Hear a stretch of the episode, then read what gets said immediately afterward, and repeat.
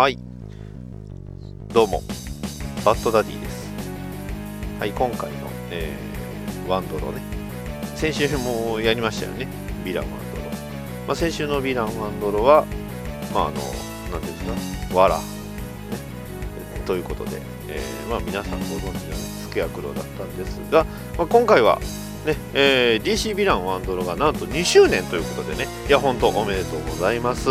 はい。で本日、えーまあ、5月19日金曜日23時ということで、えー、今回ね、えー、特殊な、あの、まあ、DC ヴィランワンドロの、まあ、企画ということで、えーと、企画主さんがアンケートを取りましてで、え、このね、中からどれをやろうかというね厳選な、え、アンケートの結果、えーとえ、お話題が決まりましたという話です。え、こちら、あの、僕もね、えー、お題を出しました。ももちろんね、僕が出すんですから、えー、エージェント37を出しましたと。はい。えー、そちらが、えー、見事に選ばれず、今回のお題はバトジョです。はい、どういうことでしょうか？はい、そうですよ。バットマンとジョーカーのことですよ。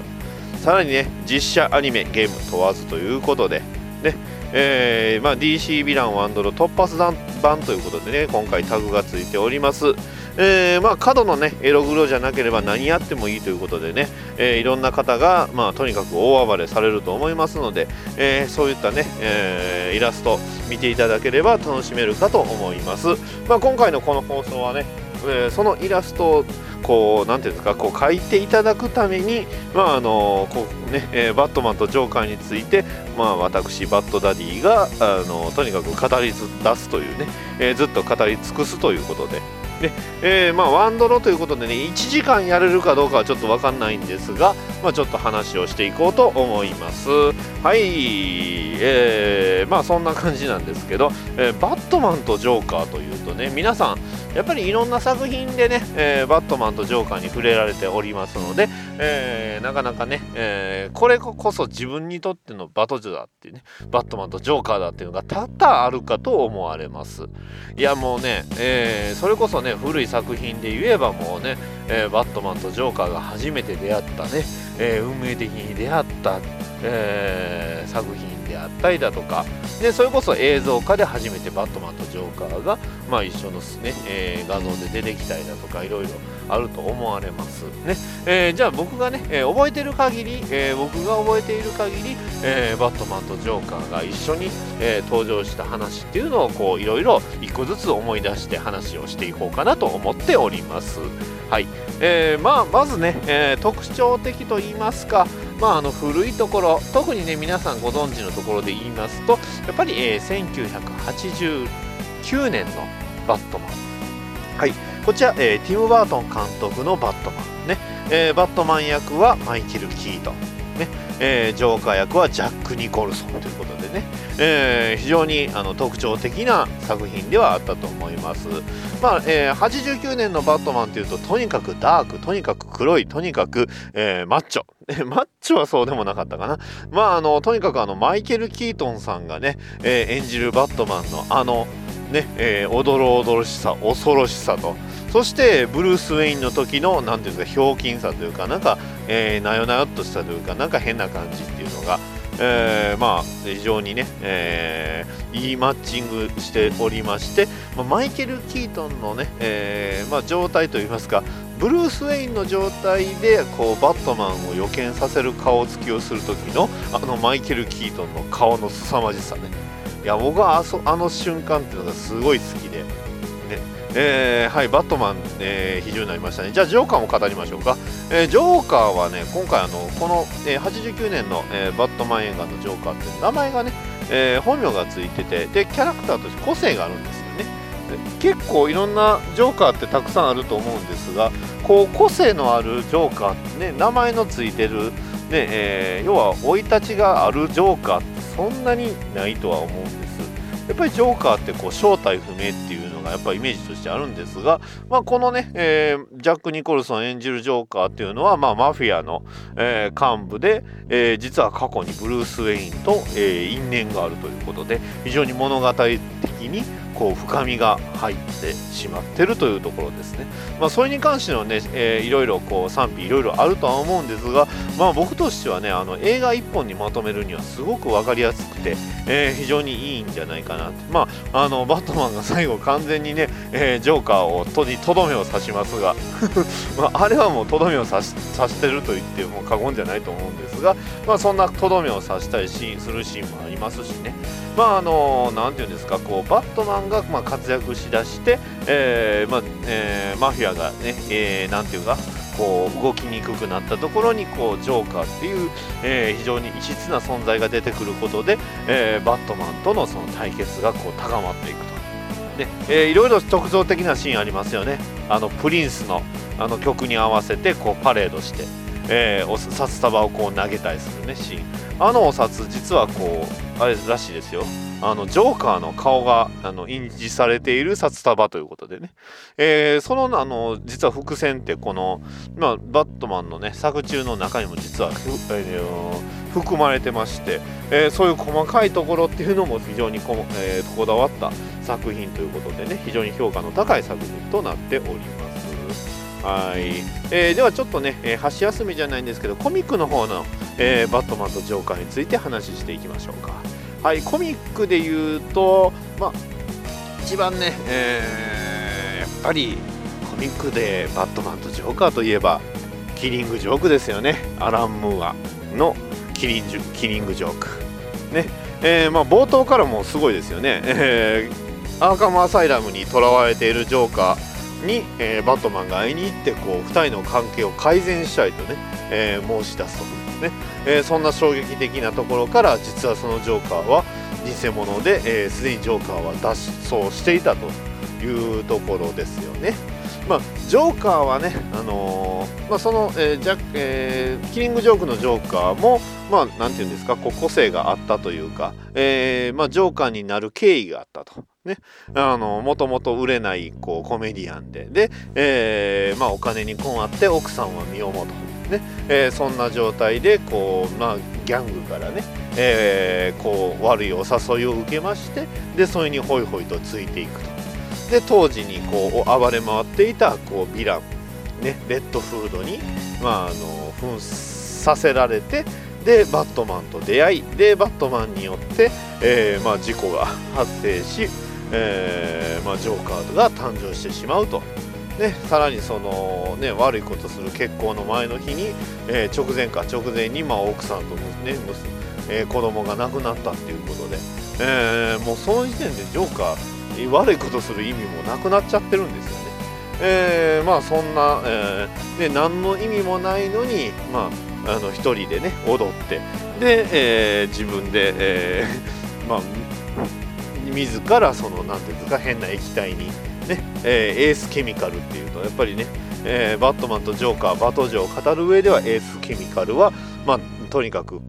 外せないかなと思うんですけどそんなエースケミカルの、えー、液体に突っ込まれて、え、ジョーカーがまあ誕生してしまうとはははははとね。そんなねジョーカーもやっぱりね、えー、まあなんか人恋しいのかやっぱりバットマンをね求めちゃうわけですよ。でそんなバットマンね、えー、基本的にはあのゴードンっていうね、え警察の人と仲良くしてるんですけどそんなゴードンの一人娘のバーバラを狙うわけですでしょうかでそんな、えー、ジョーカーの目的っていうのはそのジム・ゴードンをとにかく徹底的に痛めつけ、ねえー、もうとにかくもう狂わせて廃人にできればもしかしたらね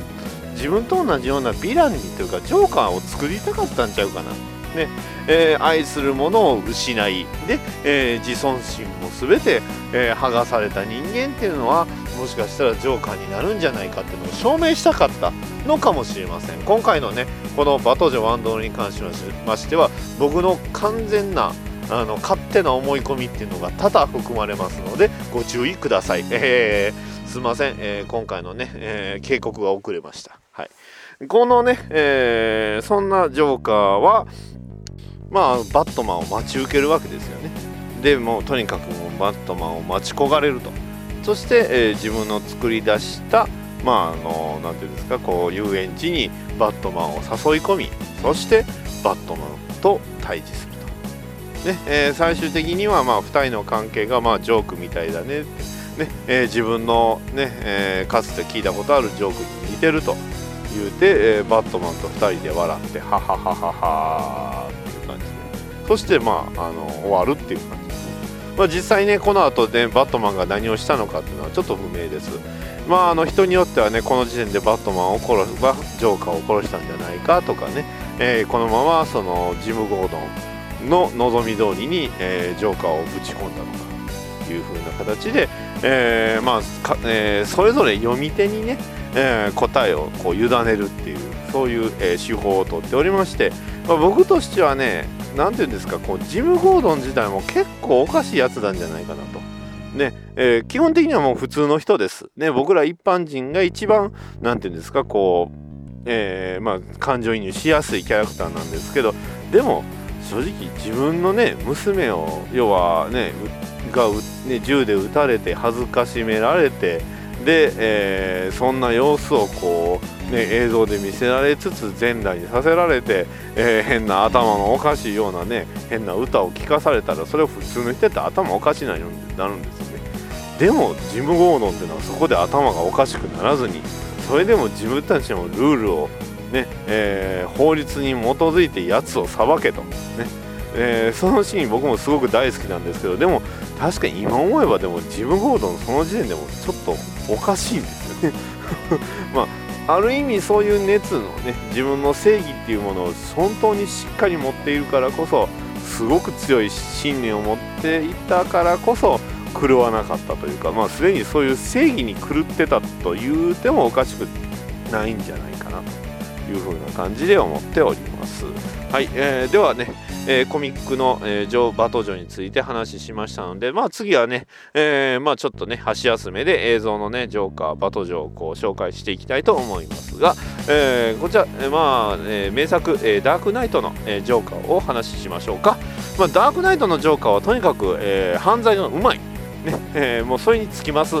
すごい悪いことするのめちゃくちゃうまいし段取りも早いし段取りつけたらうまくいくとね。えー、あそこまでうまくポンポンとね、えー、トントン拍子にうまくいくとやっぱ仕事もすごくあのやりやすいんじゃないかなっていうふうに思うぐらいとにかく、えー、仕事がうまいジョーカーです。ね。えーまあ、演じられたのはヒース・レジャー、えー、ヒース・レジャーさんロジャーさん、えー、なんですが、まあ、とにかく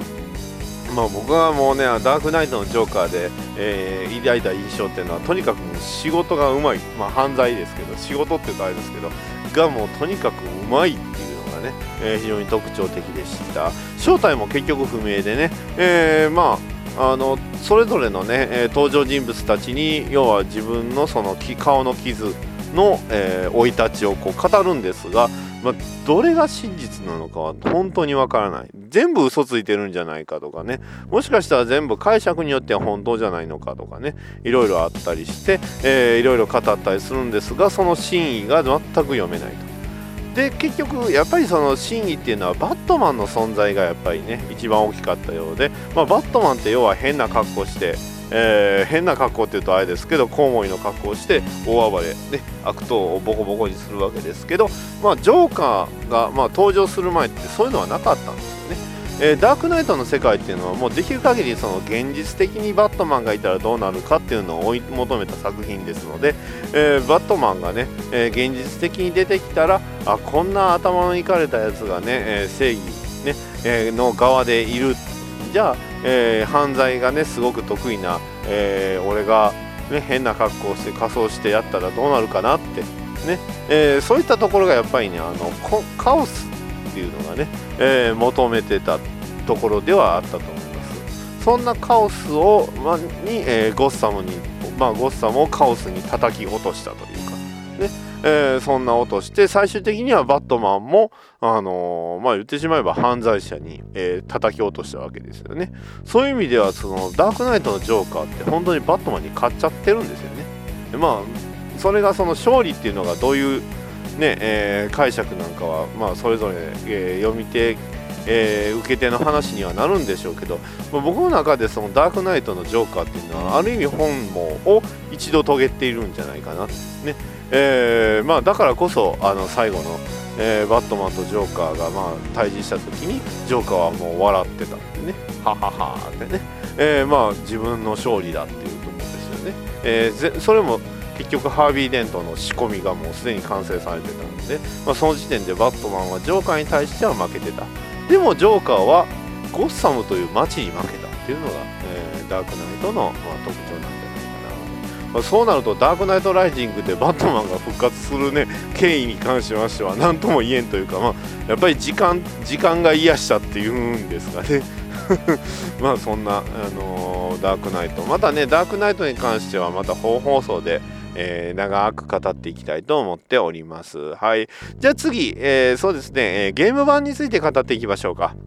はい、ゲーム版。えー、ゲーム版に関しましては、えーまあ、次の放送からあの次というかね、まああのまあ、今週はコール・オブ・デューティーモダン・ウォーア2ですけど、あのアーカム・アサイラム会、アーカム・シティ内、アーカム・ナイト会を、まあ、それぞれね、えー、やろうと思っておりますので、えー、その時に語って細かくは語っていくんですけど、まあ、とにかくアーカムオリジンズもね、えー、オリジンズのジョーカーこれがねとにかくねもうアーカムオリジンズはねあのバットジョもうとにかくバットジョの、え出会いの作品ですね、えー、バットマンとジョーカーがいかにして出会ったかね。目と目があってこうねえー、通じ合うっていうね。いや本当にねあのバットマンとジョーカー2人のね、え、関係性を語る上で、え、アーカムオリジンズっていうのはすごくいい作品どうしてもねやっぱりねアーカムオリジンズっていうとオープニング映像的にはやっぱりあのデスストロークが出てきてねあの超かっこいいムービーですよ。もうアーカムシリーズで僕一番好きなムービーなんですよ。あのー、コンテナのところでねデスストロークと戦ってって。あのムービー作ったんがねあのデッドショット、えー、違う、デッドショットじゃない、デッドプールの監督さんということでね、あ、デッドプールのあのアクションの楽しさってやっぱやっぱすげえなって。思ったんですけど、とにかく、あのー、アーカムオリジンズのムービーのね、えー、オープニングムービーって、まあ、オープニングムービー詐欺みたいなもんなんですけど、とにかくめちゃくちゃかっこいいと。で、そんなかっこいいね、えー、話なんで、さぞや、ね、デスストロークのとの激闘が語られるんじゃないかなと期待するわけですよ。ね、実際僕も期待しながらねやっぱデスストロークと最後戦うのかなと思ったら大間違いもうネタバレ言いますはいジョーカーとの出会いでしたベインもある意味かませみたいな感じでしたけどね もう本当にねデストロークベインデッドショットねえー、まあねブラックス,、えー、スカルフェイスかスカルフェイス、えー、みんなかませねえ、とにかくジョーカーを盛り上げてねジョーカーが登場出たぜっていう作品です。はい。ね、アーカムナイトの正体以上にネタバレなんですけどね。うんまあ、そんなアーカムオリジンズを経てるからこそのね、えー、アーカムそれぞれなんですけど、まあ、あの開発元がちょっとなんかね、あの販売がちょっと違うんで、えー、アーカムオリジンズに関しましては、まあ、なんですか、こう外伝みたいなもんなんじゃないのという声も多々あるとは思いますし、まあ、そうやとは思うんですが、まあ、とにかくね、えー、バットマンとジョーカーの関係っていう出会いっていう意味ではアーカムオリジンズは非常にねここまでやっちゃうって、えー、そんな作品になっております。はい。えーと、ゲームの話、えー、さらにねアーカムシティ。アーカムシティはねあのなんていうんですか、まあ、出会いがあれば別れがあるというような作品ですね、えー、ちょっと前後しましたがアーカムアサイラムに関しましてはアーカムシティがね、えー、アーカムシティの、まあ、前日談というかね、え、まあ結構いろいろ。でもラスボス戦すごく好きなんですよ僕ね、アーカムアサイラムのラスボス戦すごい好きですよ。なんかねあの本当にあの少年漫画みたいな感じで、うん、すごい盛り上がります。ね、えー、アーカムシティの最終戦はね、うん、あのえこいつみたいな感じになります。ね。あこのこれがラスボスなんやってね。倒してから気づくえー、アーカムナイトに関しましてはとにかくアーカムナイトが大事な話なんでね、えー、ジョーカーに関しましてはまあ当然出てくるわけですが出てくるというか出てくるというかうんですけど。まあそこら辺はね、えー、実は別のラジオ、えーまあ、今週、えー、今週の日曜日に撮る予定にはなってるんですが、えー、虹パパラジオの方で、えー、僕はゲストとして参加させていただき、えー、虹パパさんとアーカムナイトについて、えー、いっぱい話できればいいかなと思っておりますのでね、えー、そちらの方も合わせて聞いてくださればと思います。あとは僕なりのねアーカムナイト会に関しましてはまたねそれぞれやろうとは思っております。まあ、そっちに関しましてはねこのネタはこの元ネタはどうとかねあの虹ばばさんとの話で言えなかったこととかねえー、非常にディープな話も、えー、しようとは思っておりますのでそそちらの方も、まあ、あのお楽しみにということで、えー、宣伝は以上なんですがはい、えー、まあちょっとね、えー、ゲームの話をしましてちょっと休憩したということで、えー、コミックの方戻りましょうか。はい、えー、コミック、えー、ニュー52のあのいわゆるリアンチリブートですね。リブート前のバットマンとジョーカーについて話していきましょうか。はい、えーと、リブート直前ってなるとね、まあいろいろ作品があったとは思うんですが、まあ、とにかく、まあ、バットマンとジョーカーの蜜月と言っていいぐらいね、いろいろね、いろんな作品、いろんなメディア通してバットマンとジョーカーがずっとね、えー、トムトムとジェリーのごとくこう、ね、追いかけたり、ね、捕まえたりとか、いろいろね、やってたんですが、えー、一旦それがね、ストップしちゃうんです。で、そんな、まあ、いわゆる、ね、倦怠期じゃないんですね、えー、その、時期っていうのがいわゆるモリソンサーガと言われる時期でね、えー、まあなんでかってもう冒頭のね23ページでジョーカー、えー、退場します。ね。えー、その1回退場してから次出てくるまでいつになるのかっていうと、えー、それはバットマンの、えー、RIP の時に出てきます。それもまたね RIP のジョーカーがもうキレッキレなんですよね。だって自分の妄想の中でねバットマンのファミリーたちをこうぶっ転がす、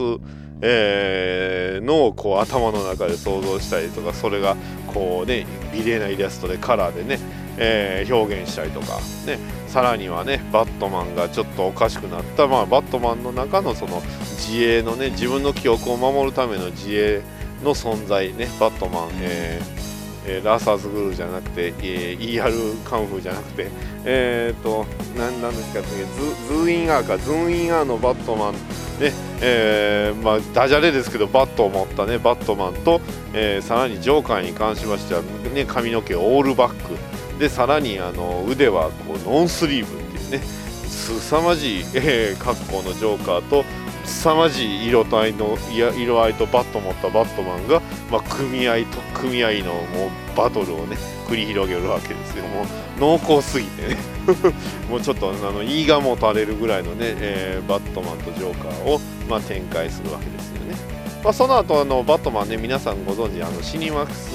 でねえーそまあ、ダークナダークサイドにあの、まあ、別の一義に飛ばされるんですけど、まあ、そんな、えー、バットマンの、えー、代わりを務めたのが、まあ、ディック・グレイソンなんですが、まあ、ディック・グレイソンとロビンがねダミアンのロビンに関しましてはジョーカーはもうテンション低いですよね。ねえー、お前かよとお前じゃねえよっていう まああのたびたびやっぱりねあのバットマンの代わりに別のキャラクターがこうジョーカーと戦うとねジョーカー基本的にはあの不機嫌になっちゃうんですよね。お前じゃない。お前のために用意したんじゃねえよ。俺はバッツィのために用意したんよこれは。っていうようなシーンが多々ありますが。まあそこもねバットマンとジョーカーのね、えー、一つの魅力の一つなんじゃないかなと思っております。はい、えー、それではリブートしましょうか。はい、えー、 New Fifty-Two はいフラッシュポイント走るよ。はい走った。はい。リブートしましたということでリブート後。はい。リブート後といえばやはり、えー、ゼロイヤーですね。はい。ゼロイヤーに登場するレッドフードと。ね、レッドフードギャング、ね、そして、えー、そこから、えー、まあ、翻訳の話で言うと、え、失われし絆という風な形で、まあ、バットマンとジョーカーの戦いっていうのはどんどん激化していきます。ね、いわゆる、えー、スコット・スナイダーさんのね描くバットマンとジョーカーなんですがもうとにかくもうめちゃくちゃに激化激化ね、えー、ゴッサムを巻き込みせ、ね、に世界を巻き込みもうぐちゃぐちゃになりながらもそして、えー、バットマンとジョーカーは一旦決着をつけます。それがバットマンエンドゲームです、ね。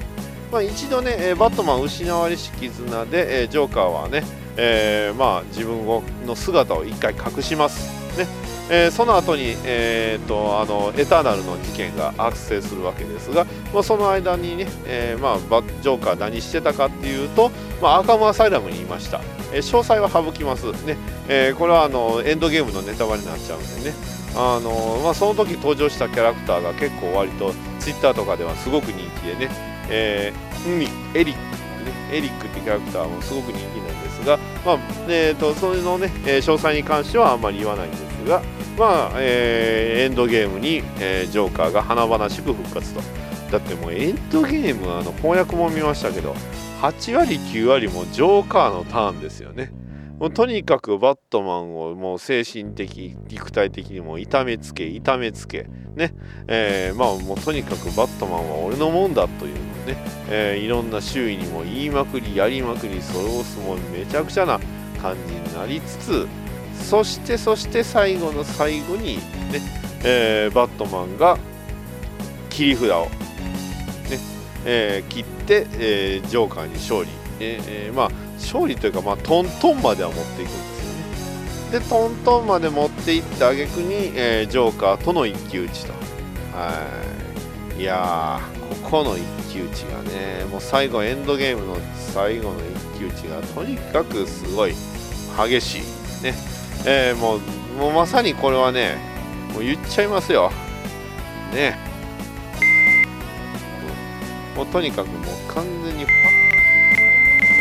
えー、ジョバットマンとジョーカーでねやるわけですけどね。はい。もうあのー、これ、えー、訂正あの修正ねしておりあの編集しておりますのでね、えー、まあお子さんもあのご安心してお聞きいただけると思います。はい。はい、そんなね、えー、バットマンとジョーカーの、えー、コミックスでの展開はね、エンドゲームで一旦終わりまして、はい、本当に終わってます。はい、というのもね、えー、まあ、今ね、えー、ザ・ボタンとかがやってる今においても、えー、ジョーカー復活しておりません。ね、あの、スーパーヘビーといいますか、あのブルームで、えー、ジョまあ、ちょっとね、それっぽい人は出てくるんですが、それ以来、あのジョーカー、とんと出ません。あのメインのね、あまあ、世界では。で、さらにこのエピローグがね、ブルームで話出てくるとは思うんですが、実はジョーカーの正体っていうのをバットマンが迫るんですよ。そしたらなんとね、えー、まあ、ジョーカーと呼ばれる存在が3人出てきてるっていうようにね、え、でな表現が出てきましてなんじゃそりゃーってバットマンが言うんですけどまあこれ読んでる人もなんじゃそりゃですよね。何のこっちゃっていうね。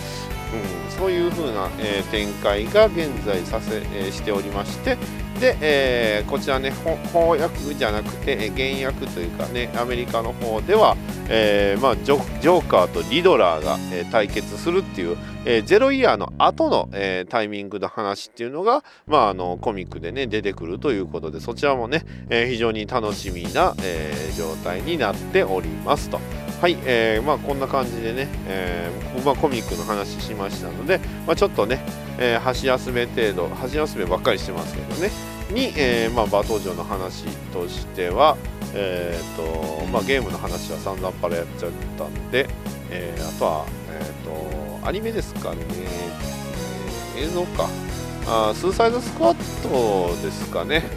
あもう一瞬でしたね、え、バットマンとジョーカーが。でもあの何ですかこうねあのジョーカーがね車でランボルパポルパポランボギーニでこう逃げてる時にね、え、バットマンがこうバットモービルで追いかけました。あれめっちゃ怖いですね。あのバットモービルのねあのカーブを曲がる時のあの奇妙な音が怖すぎるんですよね。フォフォフォフォフォンっていうね。でさらにこうパポランボギーニにこうバットマンね、えー、ベン・アフレックがこうドシッと乗ると。でドシンと乗ってね。えー、ジョーカーとハーレークイーンはねバッチバッチバッチって喜んでますけど、まあ、その後ねジョーカー逃げちゃうんでね、えー、やっぱりねあのジョーカーでもあのー、スーサイドスクワットのジョーカーねあのハーレークイーンを助けるためやったらねあんな危険なところまでね銃持ってヘリコプターで駆けつけるのにでもバットマンにが出てきたら逃げちゃうっていうのがねまあそういう関係なんでしょうね。まあ、あのバットマン V スーパーマンではね、あの母ジョークだよってあのロビンの、ね、スーツ出てきてますか、まあ、あの辺はね、えー、実際明らかにされるのか、それともされないのか、ねえーまあ、今度のね、ワンダーウーマンやジャスティスリーグにあの辺は話絡んでくるのかっていうのは、まあ、まだまだ不明なところなんですが、まあ、あのこれからのね、えー、展開に期待ということで、えー、じゃあちょっとね、コミック、えー、話しましょうか。はい。えー、バトジョでか、ねえー、欠かせない話、はいそれがダークナイトリターンズです。はい出ましたよ。皆さんお待ちかね。ダークナイトリターンズです。えー、ダークナイト・リターンズっていうのは要は、え、ブルース・ウェインがバットマンを、まあえー、1回ね引退しましてそしてまたね、えー、ゴッサムが、まあ、大変なことになってますんで、えー、ゴッサムを、まあ、復活させるために、ね、えー、まあ、バットマンが復活するっていう作品なんですが、もちろんね、バットマンが復活すると同時にまた生まれてくるのがジョーカーということで、やっぱりね、その辺はね、あのトゥーフェイスじゃないんですけど、やっぱコインの表裏なんですよね。バットマンが死んでるとジョーカーも死ぬ。で、バットマンが復活するとジョーカーも復活。まあ、そういう意味では逆説的に考えるとジョーカーの復活しない状態のバットマンそれは本当にバットマンを復活しているのかっていう話にはなるんですが、まあ、その辺はねいろいろバットマンの専門家たちがいろいろおられますんでねその、えー、専門家たちに話をね、えー、振るということなんですが、まあ、バットマンとジョーカーの関係性っていうのがね、えー、ここで、まあ、ダークナイト・リターンズで分かりやすく、えー、語られてるということでね、えー、まあある意味バダークナイト・リターンズのジョーカーっていうのはもうバットマンのとの関係性において本懐を遂げてますね、えー、要はバットマンから人間性を奪いバットマンをその辺の、まあ、ヴィランと同じようにすると。で自分と同じところに引きずり込むというね、えー、ことに、まあ、ある意味成功してます、バットマンね、ダークナイト・リターンズのバットマンは大概ちょっとおかしくなってるんで、まあ、もともとおかしかったよっていうふうに言ってしまうとそうなんですが、まあ、それでもね最後の最後にやっぱりあのもうちょっとね、えー、とあることができないんですよやっぱバットマンは、ね。えー、そんなバットマンを見て、まあ、ジョーカーはね臆病者があるで笑いながら死んでいくということでね。まああのバットマンとジョ,、まあ、ジョーカーはねバットマンといっぱい戦って遊んだんで、まあ、満足していっちゃったっていう。はい。はい、コミック。映画ゲームいろいろ語っていきましたがまあ最後に、えー、語るバットマン上官ははい。レゴバットマンザムービですね。はい。もうね映画の公開はほとんどやっておりません。はい。DVD がえー、っとデジタルで6月。えー、DVD ブルーレイで、えー、7月に、まあ、発売されるということで、非常に楽しみです。はい。はい。ねバットマンとジョーカーを語る上でね、えー、レゴバットマン。まあ、とにかくね、あの冒頭からやっぱりバットマンとジョーカーとは何ぞやっていうのを結構、まあ、映像だけじゃなくてセリフでも、えー、の見せてくれるんですよね。で、その上で、えーまあ、バットマンとジョーカーの関係性、バットマンはジョーカーをこう思ってる。でジョーカーはバットマンをこう思ってるっていうのをぶつけ合った上でで、えー、どうすんのっていう風なストーリーが展開されます。もうねあれはもう涙なくしては語れない作品ですよね。いやブルース・ウェインというかバットマンは本当にダメだなっていうかね。こんな人あもうっていうようなね。全くあの日本語喋っておりませんがはい。あの言語中枢をね、えー、スキワクロにやられてしまった。はい、はい、まああの、まあ、ジョーカーねバットマンとジョーカーのまあとりねレゴバットマンではねなんかまあそんな感じで終わりままあとね終わり方もすっきりした 終わり方をしましてね。えー、まあやっぱりバットマンとジョーカーってそうだよねって。いうような終わり方だったんで非常に満足しております。はいまあそういうふうにね言い合える相手がいるってやっぱり、えー、なかなか素晴らしいんじゃないかなとは思いながらもまああのバットマンがね、えー、まあ、ゴッサムの王様ね、支配する王様だとしたら、まあ、ジョーカーっていうのはやっぱりその王様に対してものが言える要はクラウン、ねえー、道化師だからこそ、えー、バットマンとジョーカーっていうのは使わず離れずで、えー、絶対にまあ何て言うんですかこう欠かせない存在なんじゃないかなと思います。いやーでもね、えー、まあ、ジョーカーとリドラーが戦うっていう話なんですけど非常に楽しみですね、まあトムえライターはトム・キング先生ですよ。トム・キング先生の書くね、えバットマンとジョーカーとリドラーさあ一体どのような、ね、お話が展開するのかということ、えー、今回のね DC ヴィランワンドロ、はいえー、ジョークバトジョに関しましては以上になります。はい、えー今回ね、えー一つのテーマとしては本編よりも長く語っております。はい、バットマンとジョーカーだけでね、ほぼ30分以上、35分語ってるっていうね、えー回になりますので、まあ、今回はね、えー本放送に挟む形でね、えー流しておきますので、またね、えーそちらの方も、えー本放送の方も聞いていただければと思います。また、えー感えー番組の感想、えーに関しましては、ハッシュ BDMH でいただければ、あとね、えーちょっとこれは言いにくいなと思ったことは、あのメール、えーまあ、DM ないし、えーバットバットダディモビル放送局のメールの方で送っていただければ、えー反応させていただ、えーお返事させていただきますので、またそちらの方もよろしくお願いします。はい、以上、えー DC ヴィランワンドロ、えーまあ、番外編バトジョンでした。ありがとうございます。